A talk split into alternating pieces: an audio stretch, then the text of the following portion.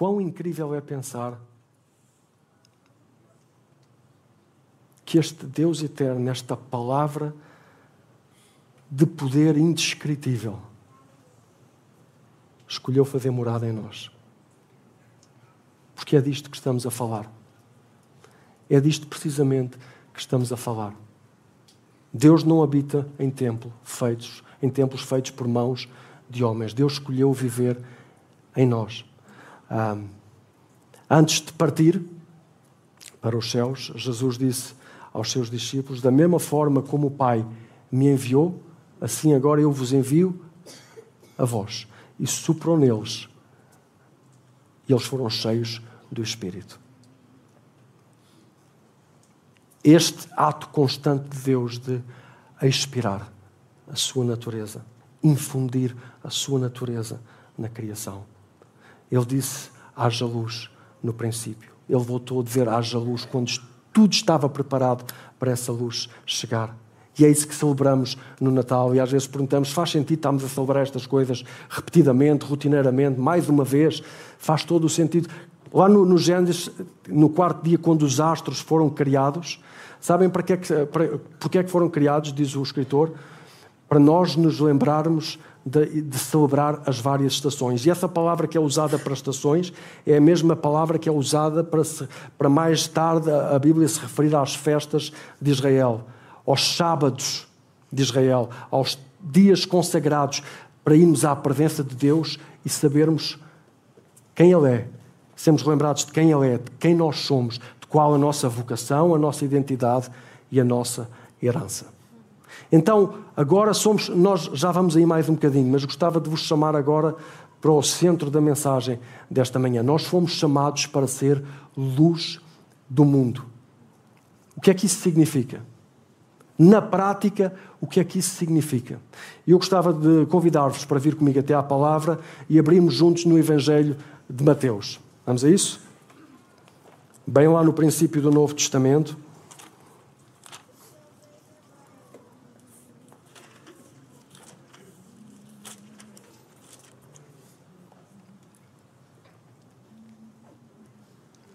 E vamos ver a partir do verso 1, Mateus 5, verso 1.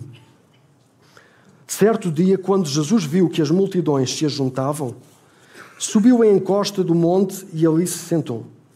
Os seus discípulos se reuniram ao redor e ele começou a ensiná-los. Este é o primeiro grande sermão registado de Jesus. E ele começa a dizer alguma coisa que tem diferentes traduções da palavra original, porque o, o, significado é profundo e é muito abrangente. Uh, diz: Felizes os pobres de espírito, ou bem-aventurados os pobres de espírito. Uh, abençoados os pobres de espírito. Todas estas são traduções possíveis. Uh, felizes, bem-aventurados, abençoados os pobres de espírito, porquê? Pois o reino dos céus lhes pertence. Qual reino dos céus? As nuvens e as estrelas? Será que é disso que o escritor está a falar? Felizes os que choram, pois serão consolados. Felizes os humildes, pois herdarão a terra. Felizes os que têm fome e sede de justiça, pois serão saciados. Felizes os misericordiosos, pois serão tratados com misericórdia. Felizes os que têm o coração puro, pois verão a Deus. Felizes os que promovem a paz, pois serão chamados filhos de Deus. Felizes os perseguidos por causa da justiça, pois o reino dos céus lhes pertence. Felizes são vocês. Isto parece um paradoxo, parece não fazer sentido nenhum. Felizes são vocês quando por minha causa sofrerem zombaria e perseguição, e quando outros, mentindo, disserem todo o tipo de maldade a vosso respeito. Alegrem-se e exultem, porque uma grande recompensa vos espera no céu. E lembrem-se que os antigos profetas foram perseguidos da mesma forma. Este texto, aliás, como todo o Sermão do Monte, é muito desafiador. É muito desafiador e difícil de percebê-lo em toda a sua profundidade. Porque Jesus está aqui a dizer alguma coisa que parece bastante ofensivo tendo em conta as pessoas que o ouviam, que o escutavam. Mas há um outro registro deste, deste, deste discurso. Eu gostava de convidá-los a ler, a convidá-vos convidar a lê-lo comigo uh, no Evangelho de, de, Lucas, sem desmarcar aqui em Mateus, ok? Porque nós vamos voltar aqui vamos ler, então, em Lucas 6. E agora, vou dizer como dizia aos irmãos de manhã, façam lá isso agora com o telefone. Ah, pois é, né? Olha.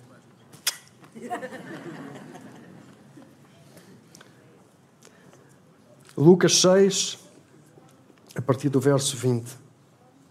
Então Jesus voltou para os seus discípulos e disse: Felizes são vocês, pobres, pois o reino de Deus vos pertence.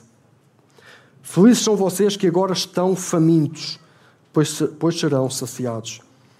Felizes são vocês que agora choram, pois no devido tempo rirão. Felizes são vocês quando vos odiarem e excluírem, quando zombarem de vocês e vos caluniarem, como se fossem maus, porque seguem o Filho do Homem. Quando isso acontecer, alegrem-se e exultem-se, porque uma grande recompensa vos espera nos céus. Sabem, é uma, uma das primeiras coisas que eu reparo da diferença entre este texto e o outro que nós lemos é que, é que Lucas se esqueceu de metade da, das bem-aventuranças. Eu vou só buscar água, desculpem. E isso é bem curioso, não é? Ou, ou foi Lucas que se esqueceu, ou foi Mateus que se pôs a inventar. O que, é, o que é que aconteceu aqui?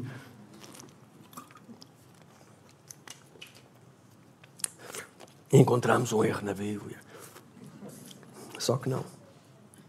Um, isto é curioso porque uh, Lucas, não sei se têm noção, Lucas era um médico, era um estudioso com veia de historiador. Ele escreveu este Evangelho, o Evangelho de Lucas, e escreveu também o livro de Atos dos Apóstolos. E tanto num livro como no outro, ele diz que o objetivo dele é relatar com a maior minúcia, o maior detalhe, tudo o que aconteceu e foi dito no seu tempo certo, no lugar certo, com as pessoas certas, ele quer juntar os factos e relatar tudo certinho o que é que aconteceu. Ah, o Evangelho de Mateus é um Evangelho bem diferente. Ah, é um Evangelho com um cariz bem mais didático. É um judeu a querer explicar aos judeus a mensagem de Jesus. Isto é um facto que precisamos de considerar. Outro é o seguinte: Jesus era um pregador itinerante, ele era um professor, ele era um mestre. E de certeza que ele não dizia as mesmas coisas de uma vez e está dito quem ouviu, ouviu, quem não ouviu, não, quem não ouviu, ouviu-se. Não é isso que faz um professor. Um professor ensina uma e outra vez, e usa um exemplo, e usa outro exemplo, e explica num contexto de uma maneira, quando vai para um contexto mais uh, uh, reduzido, explica de outra maneira, com outra profundidade, e nós vemos isso acontecer nos Evangelhos. Então, é bem provável que Jesus tenha falado disto em vários sítios e de várias formas, e tenha explicado numa multidão de uma maneira e, no, e na intimidade dos discípulos explicado de outra maneira. Então, o que Mateus está a fazer é bem diferente do que Lucas estava a fazer. Mateus, mais do que a dizer, tintim, foi isto exatamente que Jesus disse naquele dia. Tintim por tintim. Não, o que, o que Mateus está a fazer é, isto foi o que Jesus disse. Mas isto era o que ele queria dizer, porque eventualmente mais tarde nós ouvimos uma e outra vez, e ele disse de uma e de outra forma, e disse-nos. Em... Então, ele está a trazer, a ampliar o conceito, a aprofundar, a ir mais fundo naquilo que Jesus está realmente a dizer. Porque, por exemplo, uh, Lucas limita-se a dizer: uh, Jesus disse, bem-aventurados os pobres. Mas Mateus já diz mais alguma coisa. Ele não fala de uns pobres quaisquer, ele fala de quê? Pobres de espírito. E depois ele faz alguma coisa muito interessante. Ele, ele faz uso aqui, parece-me, uh, de uma forma de fazer poesia na cultura hebraica. Nós, a, a poesia que nós conhecemos são rimas de, de sons, rimas de palavras. A poesia hebraica uh, jogava muito com a rima de ideias, rima de conceitos. E as rimas vão expandindo progressivamente o conceito e ampliando uh, aquilo que está a ser dito. Nós vemos isso acontecer recorrentemente nos Salmos. O Salmo 119 é um, é um exemplo muito, muito claro disso. Uh, e aquilo que me parece que está aqui a acontecer, aquilo que está em ação, é isto. Há aqui rimas de conceitos, rimas de ideias que se vão expandindo, que se vão aprofundando, que vão alargando, para ajudar a perceber realmente o que Jesus está a dizer.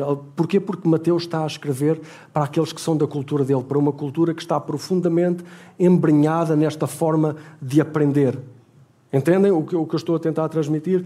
Mas antes de irmos lá, e eu creio que é importante, nós precisamos de entender quem são aquelas pessoas para quem Jesus estava a falar porque nós não podemos tirar conclusões do que isto significa para nós sem percebermos claramente o que é que isto significava para as pessoas que o ouviram originalmente. Então eu gostava de vos dar uma ideia acerca disto. Eu vou-vos ler aqui um, um, um, pedaço deste livro uh, para dar alguma compreensão de quem eram estas pessoas e de como elas viviam. Nós temos uma, uma visão muito higienizada da, da da, da, sociedade do tempo de Jesus. Nós não temos noção de como eles viviam naquela altura. Então, eu vou ler aqui alguma coisa de quem se dedicou a estudar uh, a história. Diz assim. Um, aqui, por exemplo. No seu livro, com um nome muito apropriado, Pedra, Estrume, Azeite e Cuspo, um estudo fascinante sobre os detalhes da vida cotidiana dos judeus na Galileia e na Judeia, na época de Jesus, Jody Magnus, arqueóloga e professora do judaísmo primitivo, recorda-nos que os ocidentais tendem a ver o mundo antigo através de uma lente altamente desinfetada. Até mesmo nas cidades mais sofisticadas, que não era o caso deste sítio onde Jesus estava, Jesus estava num sítio paupérrimo, onde as pessoas viviam de uma forma muito pobre e miserável.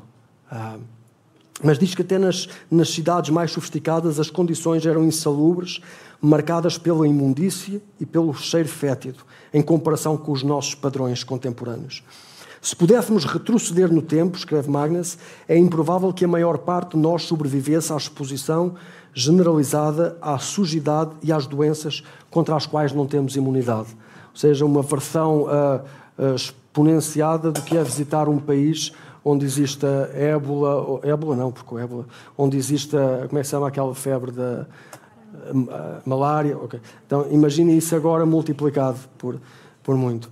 Como resultado disso, a qualidade da saúde dos habitantes de Nazaré, que era onde, perto de onde Jesus estava, Jesus estava num monte perto de Nazaré, estava muito abaixo dos padrões modernos.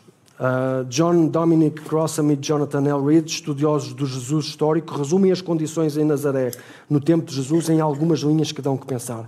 Escutem agora. Como seria de prever, a maior parte dos restos de esqueletos revelam deficiências de ferro e de proteínas, e a maioria apresenta artrite grave. Uma gripe, uma constipação forte ou um abscesso num dente poderiam significar a morte.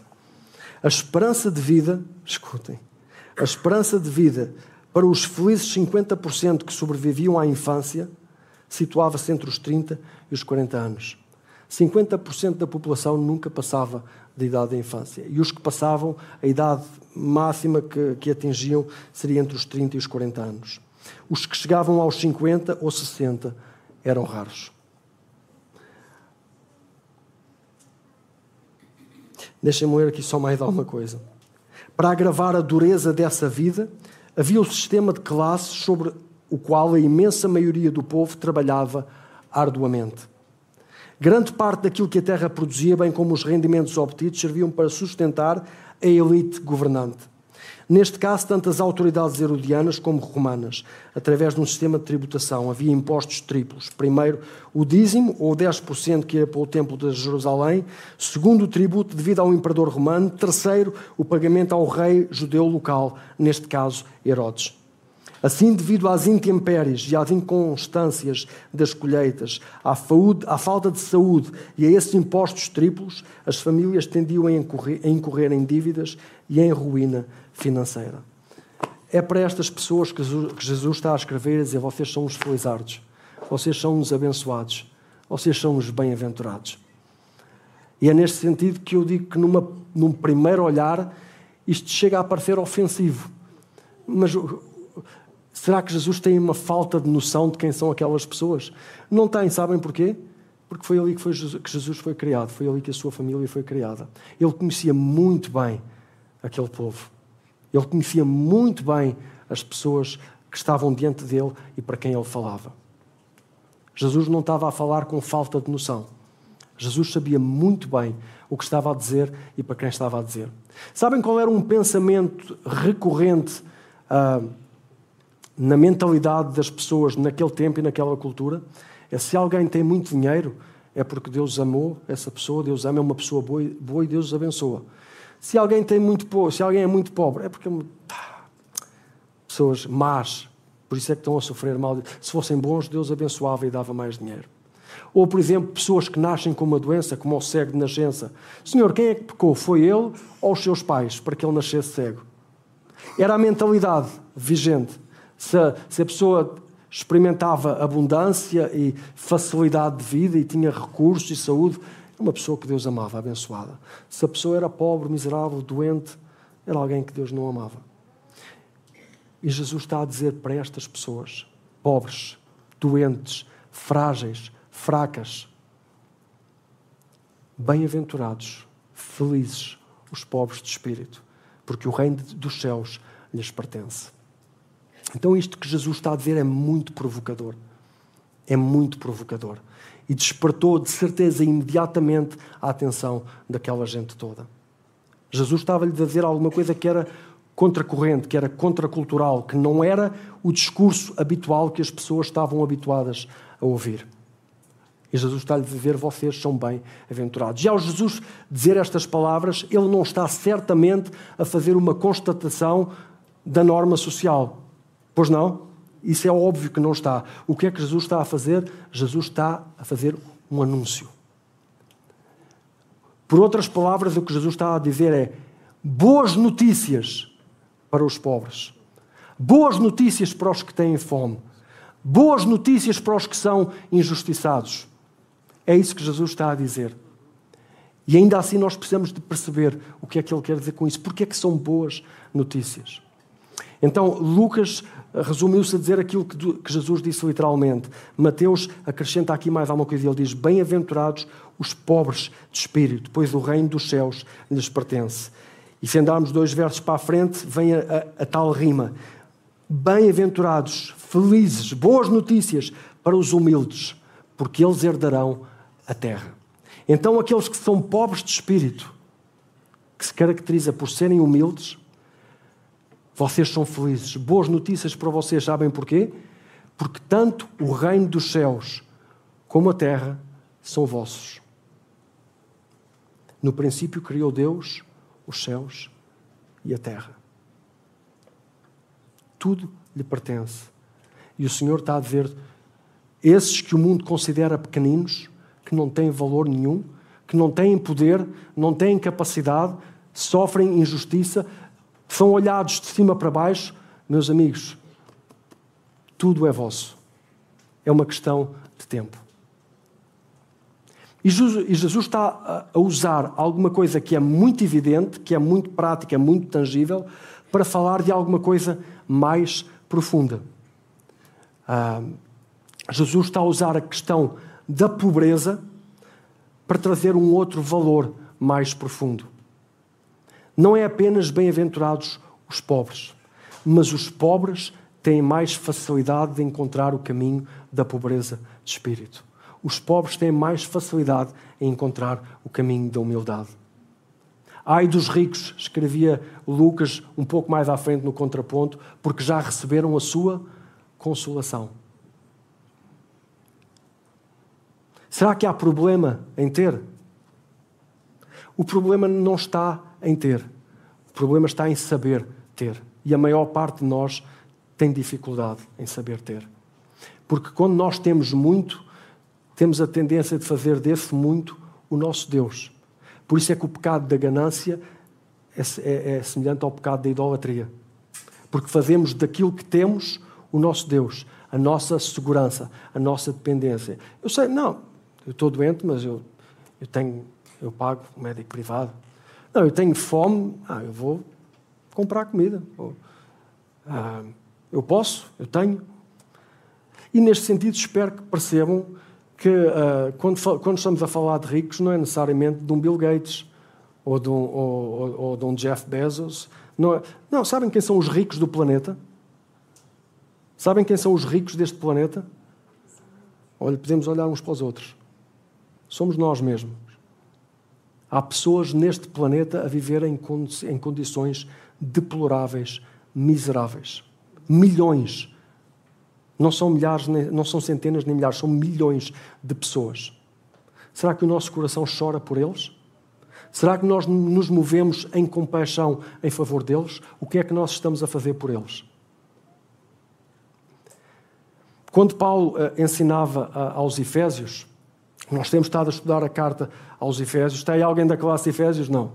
Yeah. a, a, a, carta de Paulo uh, na escola bíblica, irmãos, por falar nisso, deixem-me dizer, a escola bíblica vai entrar em pausa agora no mês de, de, de dezembro para, para, para, descanso, para férias, vai recomeçar em janeiro. Quantos estão aqui que estão a usufruir da, da escola bíblica à quarta-feira à noite? O que é que podem dizer a respeito disso? Inscreva, está a ser espetacular. Temos 85 pessoas a usufruir semanalmente da, da palavra. Nós, irmãos, nós. É tão fácil, é tão acessível que nós perdemos a noção do quão precioso é isto que nós podemos segurar com as nossas mãos. Continuando. Uh, Paulo estava a ensinar aos Efésios e o, e o, e o, o, a carta aos Efésios é um transbordar, um jorrar de revelação, em que Paulo quer que aquela igreja perceba profundamente a sua identidade, a sua vocação e a sua herança. E ele gasta. Se vocês já leram aqueles primeiros capítulos de Efésios, é uma coisa linda. E, e, e as pessoas que conhecem a língua original dizem que ainda é outro nível. A maneira como, como aqueles primeiros versos, que, que, que é como, como se fosse um cântico, a maneira como aquilo está encadeado, que é uma coisa. Como é que é possível integrar tanta revelação, tanto conhecimento de forma tão poética e tão artística? É o que dizem os estudiosos do, do grego. Mas Paulo gasta ali três capítulos a, a, a fazer isso, e ao fim de, desses capítulos ele diz assim: Portanto Tendo tudo isso em consideração, agora que perceberam quem são, a graça que vos alcançou quando não mereciam, percebendo agora a herança que têm, somos herdeiros de Cristo, co-herdeiros com Cristo, meus amigos, tendo isso em conta, por favor, peço-vos eu, rogo-vos encarecidamente, como prisioneiro do Senhor, porque Paulo estava preso, suplico-vos, dizia ele, vivam de modo digno do chamado que receberam. Percebam quem são. Aquilo que vocês têm em vocês é precioso demais para viverem de qualquer maneira. Aquilo que vos foi dado é precioso demais para usarem o vosso corpo de qualquer maneira. Aquilo que vos foi dado, aquilo que há entre vocês, é precioso demais para se tratarem uns aos outros de qualquer maneira. O entendimento que vos foi dado é precioso demais para usarem a vossa boca de qualquer maneira. É o que Paulo está a dizer. E ele dá aqui, vai ter exemplos muito práticos, alguns dos quais nós já lemos há bocado quando o Marcos trouxe a passagem de Efésios 4.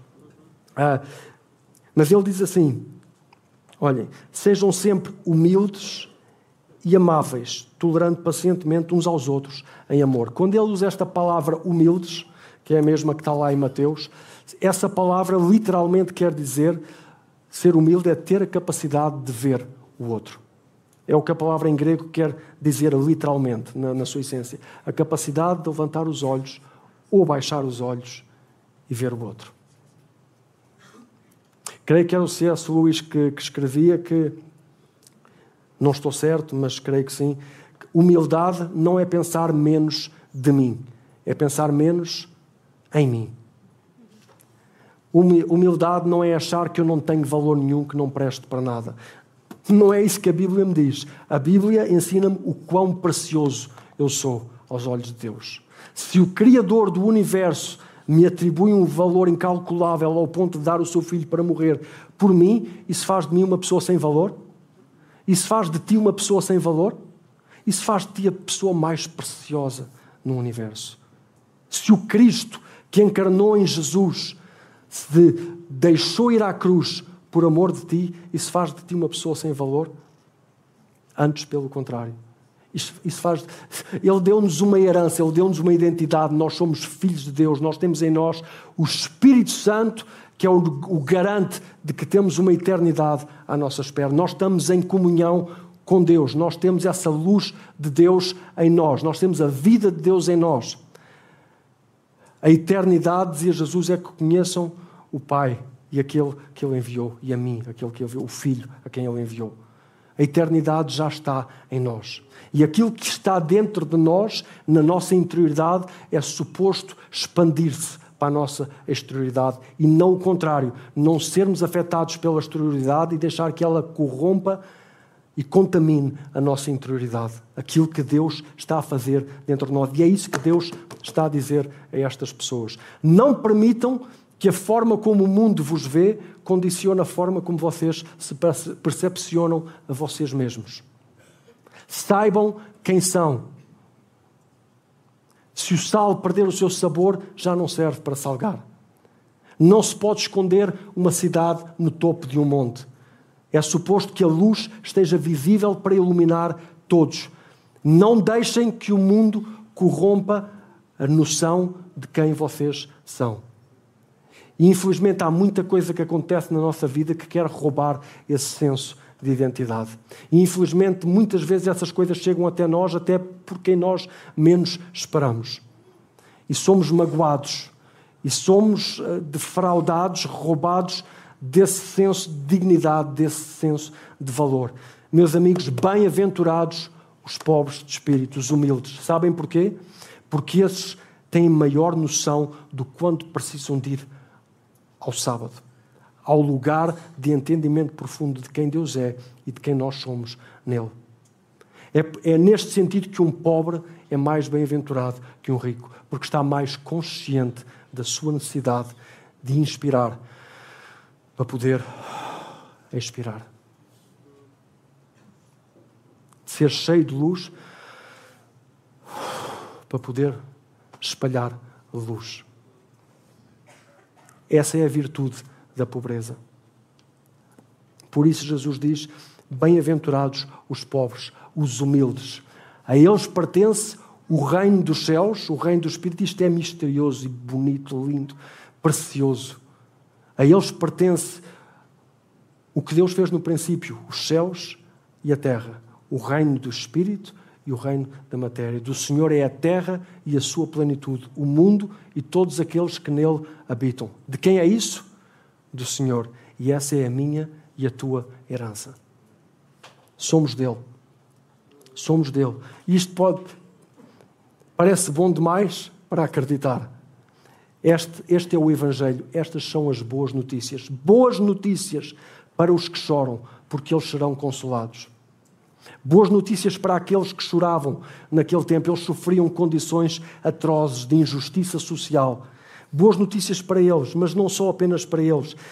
Boas notícias para os que têm fome, para os que choram não apenas pelas suas necessidades, mas para os que têm fome e sede de justiça, pois serão saciados. Irmãos, a vida de, de relação profunda com Deus é um misto constante de alívio e dor, de alegria e tristeza. Porque sabemos o que será, mas temos consciência daquilo que ainda não é, que precisa de ser. E temos consciência que vivemos num mundo que ainda está no maligno, que ainda experimenta a corrupção, que ainda experimenta a maldade, que ainda experimenta trevas, a ausência de conhecimento, de noção, de revelação de quem Deus é. Porque quem sabe quem Deus é e quem sabe quem é em Deus, não se deixa ofender tão facilmente. Não se deixa roubar do seu senso de dignidade tão facilmente.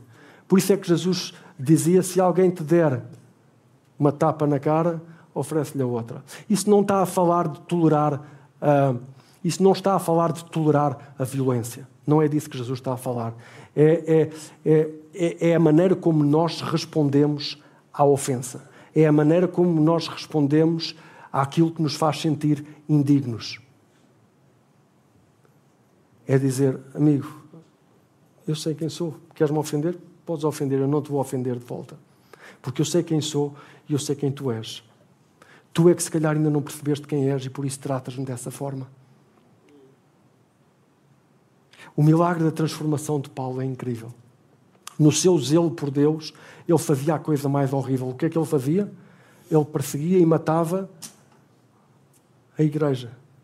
E Jesus vem diante dele e diz-lhe: Por que me persegues? Porque perseguindo aqueles que são dele, Paulo estava a perseguir Jesus. E de repente Paulo percebeu: houve luz. Quando ele cegou, houve uma grande luz. E ele cegou, mas ele viu. Percebem o quão bonito isto é, o quão incrível isto é? E de repente a sua vida se foi transformada completamente. Veio uma revelação que revolucionou completamente a vida de Paulo. E o perseguidor tornou-se perseguido. E ele, quando escrevia aos Efésios, ele estava onde? Preso. E preso, ele dizia aos irmãos, em várias cartas: Irmãos, alegrem-se. Alegrem-se sempre. Sejam gratos em todo o tempo. E isto só é possível quando nós descobrimos e redescobrimos uma e outra vez quem nós somos. Qual é a nossa vocação e qual é a nossa herança. E a minha oração é que o Senhor possa trazer ao coração de cada um nesta manhã luz, entendimento. Porque nós sofremos mais do que precisávamos de sofrer por não saber quem somos. Por não ter a noção do quão preciosos somos aos olhos do nosso Pai. Somos filhos. Somos filhos muito amados. E Jesus continua a dizer, Jesus dizia, ah, felizes os que têm fome e sede de justiça porque serão saciados. Eu, dizia, eu, eu, eu queria realçar isto, não é possível nós estarmos perto de Deus sem nos condoermos, sem sofrermos por aqueles que sofrem. Se nós vivemos na. na ah, há vários filmes, ah, eu gosto de ficção científica, e há um filme bem antigo já agora do, do Matt Damon em que havia. Ah, como é que aquilo se chamava? Que eles viviam no, no, em alguma coisa que construíram acima da. Como? No. Elysium. Esse filme é, é uma, uma ilustração fantástica disto. Os poderosos a viverem uma vida magnífica numa abóbada construída acima da terra e os miseráveis cá fora a viverem a escassez, sem nada. E nós sempre temos a tendência, a ilusão de pensar que somos esses desgraçadinhos. Irmão, o que é que, irmãos, o que é que nós estamos a fazer? Porque é certo, virá um dia que o Senhor regressará. E quando nós celebramos o Natal, não celebramos apenas a primeira vinda, mas celebramos em antecipação a segunda vinda. Por isso a importância de celebrar, e aquilo que eu dizia há pouco, as estações, as estações que nos, como uma roda de uma bicicleta que pode estar a rodar e parece que não vai a lado nenhum, mas está assente no chão, está a ir para algum lado e nós precisamos de ser relembrados. Ah, mas será que o nosso coração se move de amor? Será que o nosso coração. E há tanta coisa que. Porque a tentação é dizer, ah, mas é tão longe, o que é que eu posso fazer? Ai dos ricos, porque já receberam a sua consolação. Isto causa muito temor de Deus em mim. O que é que nós estamos a fazer por quem tem menos do que nós? Nós não fomos. Se nós temos muito, só temos muito porque temos o dever de dar muito.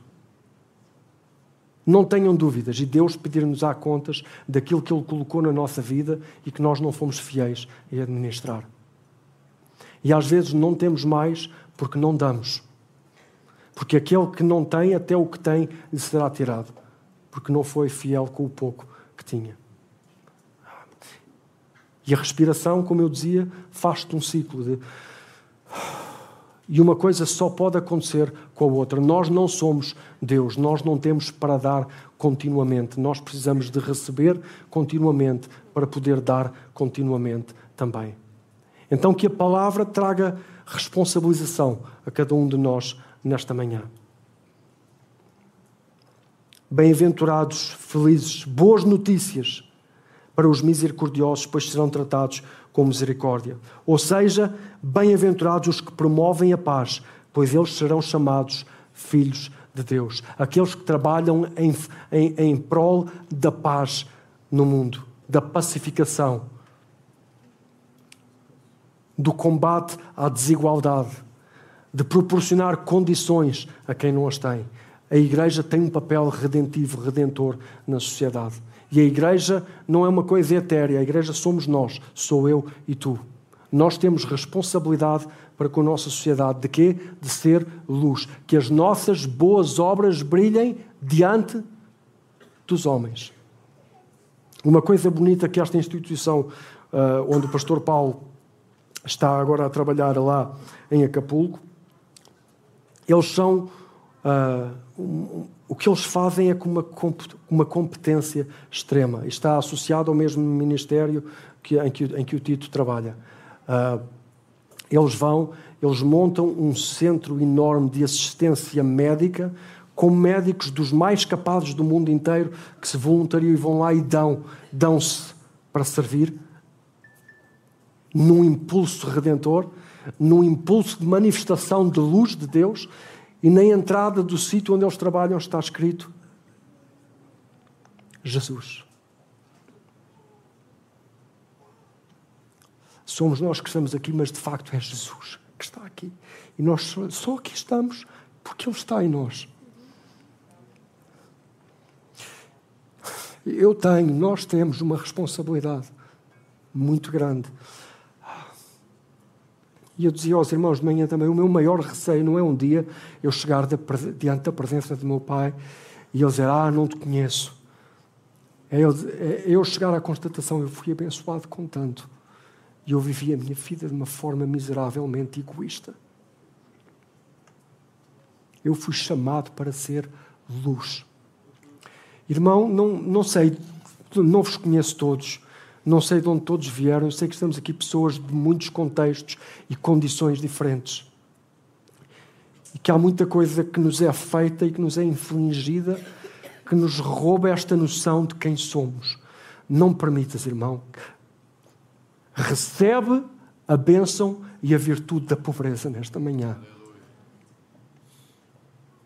Que é a noção de que nós precisamos à fonte. À fonte de toda a luz, à fonte de toda a vida. E não nos deixarmos iludir pela ideia de que pode haver vida ausente da luz. Toda a vida descende da luz. Como é que dizia a palavra também? Toda a boa dádiva descende do Pai das luzes. E um dia aquilo que é em parte será em pleno. Um dia aquilo que está dentro de nós estará em todo o lado. Até lá precisamos de sinalizar, mas sabem qual é o fim da história? O fim da história é uma cidade gloriosa, uma noiva vestida de luz e glória, radiante, e que diz que já não é preciso sol para iluminar aquela cidade. Ela é iluminada pelo quê? Pela glória do Cordeiro, pela a palavra inicial que infundiu luz no universo. Essa será toda a luz que essa cidade precisa. E diz o que mais? Que todas as nações viverão debaixo da sua luz.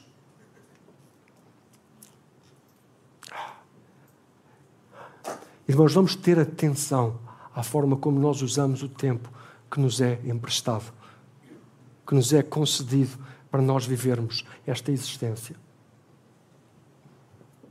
Temos ter atenção à forma como usamos a língua, ter atenção à forma como usamos o corpo.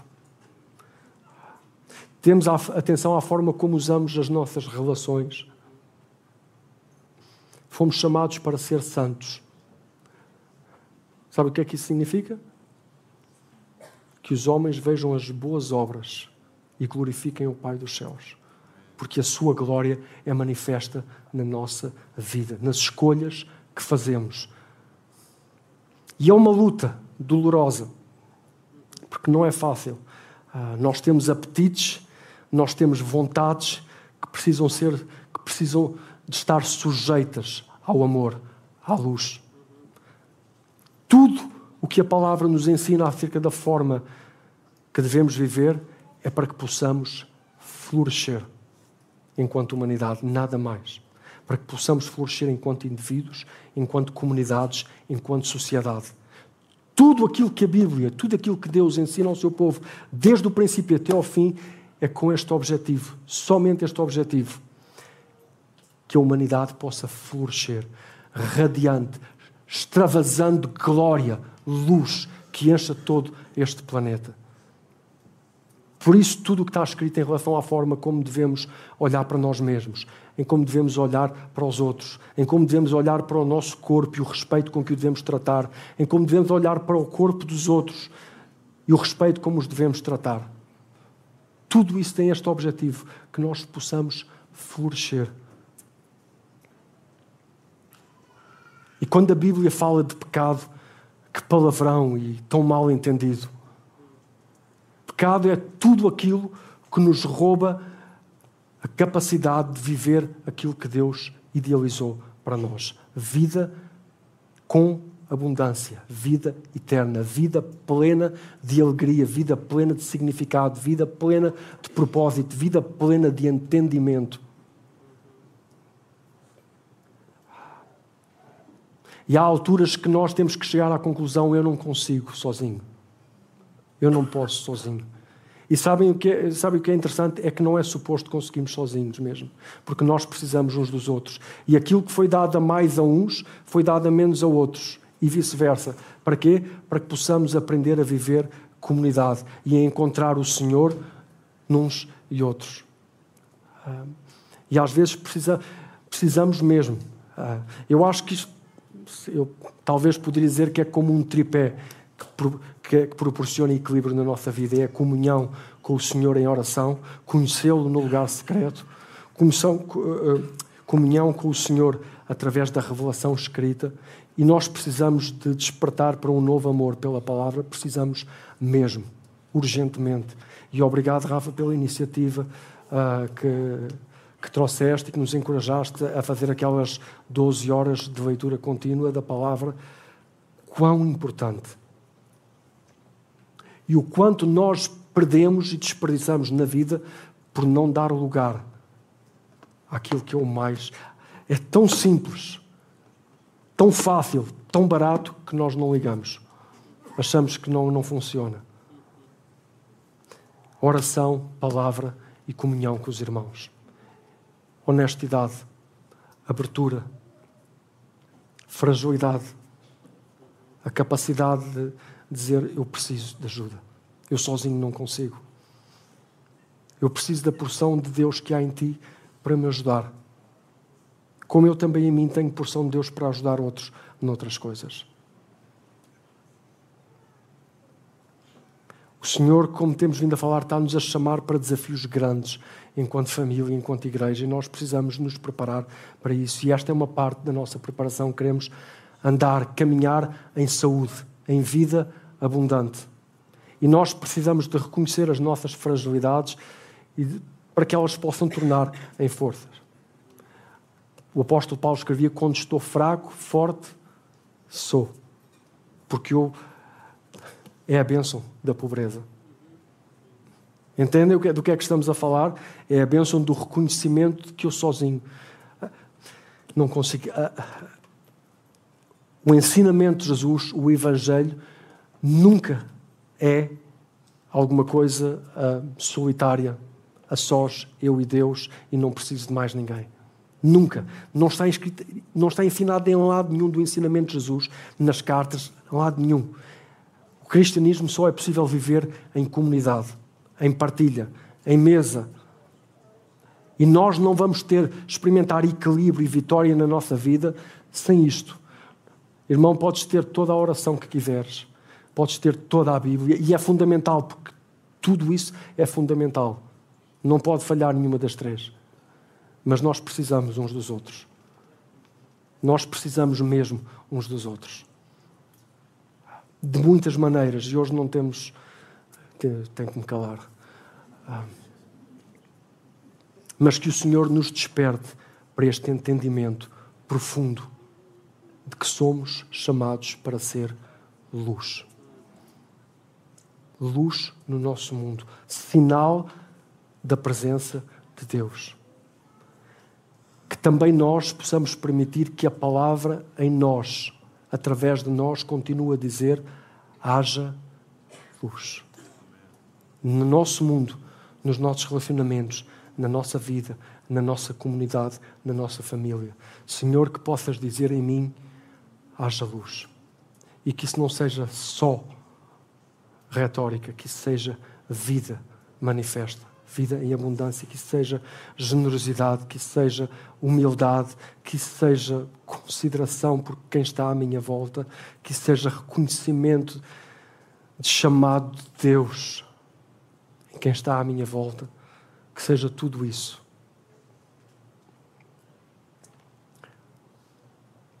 Nós precisamos de responder hoje, aqui e agora, ao que o Espírito de Deus está a falar ao nosso coração.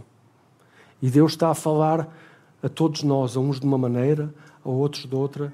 O Espírito de Deus, esse Espírito que o Senhor soprou para os seus discípulos. Esse Espírito está disponível para nós. Eu gostava que pudéssemos. Uh, uh, que o anjo, é possível termos os versos 23 e 24 daquela passagem de Efésios que lemos uh, há bocadinho juntos com o Marcos? Vamos ler o que ali está escrito. Os versos 23 e 24.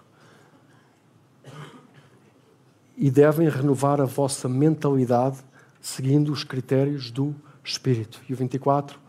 Vivam, portanto, assim sendo, uma vida nova, uma vida digna da nova humanidade nós, na carne, somos filhos de Adão e herdamos a corrupção. No espírito, somos filhos do segundo Adão e herdamos a vida eterna. Nós fomos revestidos de uma nova humanidade que fez tudo novo em nós. Uma nova humanidade criada à imagem de quem? De Deus. É Deus em nós. Baseada em quê? Na justiça, tudo o que temos estado a falar, e na santidade. Natureza de Deus que vem da verdade. Talvez nesta manhã, eu convidava-vos a ficar de pé. Talvez nesta manhã tenhas que reconhecer diante de Deus que precisas de falar com um irmão. Talvez tenhas que reconhecer diante de Deus que não dás o valor que devias dar à comunhão com Ele, à oração, à palavra. Talvez tenhas que reconhecer que não tem havido em ti a generosidade que devia haver, a santidade que deveria haver os frutos que manifestam a glória que deviam haver. Isso está disponível para ti. No dia que tu disseres, Senhor, eu quero. Senhor, eu preciso. Senhor, eu desejo isto ardentemente dentro de mim. Já não chega, Senhor, a maneira como eu tenho vivido. Eu preciso mais. Ou talvez estás neste lugar e dizes: Senhor, tem sido e está a ser tão difícil aquilo que eu estou a viver. Não deixes que se apague dentro de mim esta chama, esta luz. Mas que nesta pobreza, Senhor, eu possa redescobri-la e encontrá-la como nunca antes. E esta luz possa brilhar em mim como eu nunca imaginei. Talvez tenhas que fazer esta oração nesta manhã. Clama hoje, agora, diante do teu Pai que te ama e que diz: Tu és meu, tu és minha.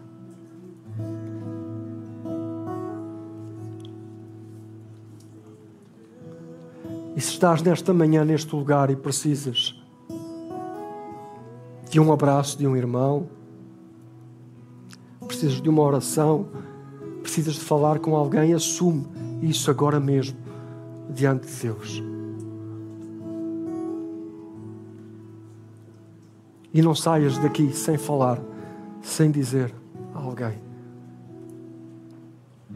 E se estás neste lugar e desejas este mover tangível, perceptível, real do Espírito de Deus na tua vida, diz: Senhor, eu quero. Senhor, eu preciso hoje, aqui, agora. Irmão, anda em fé. Há coisas que só vão fazer sentido quando deres o primeiro passo de fé. Dizer, Senhor, se é verdade, eu quero. Senhor, se é real, acende uma chama dentro de mim.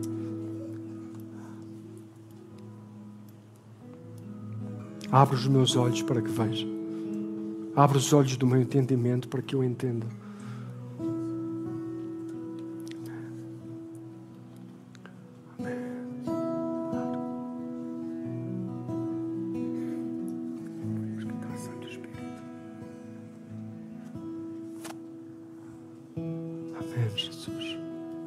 Vem, Senhor. Vem, Espírito Santo. Sabemos que sempre estás presente. Nós é que estamos ausentes, Senhor, muitas vezes. Queremos render-nos, Senhor, à tua luz e deixar que ela se faça vida em nós.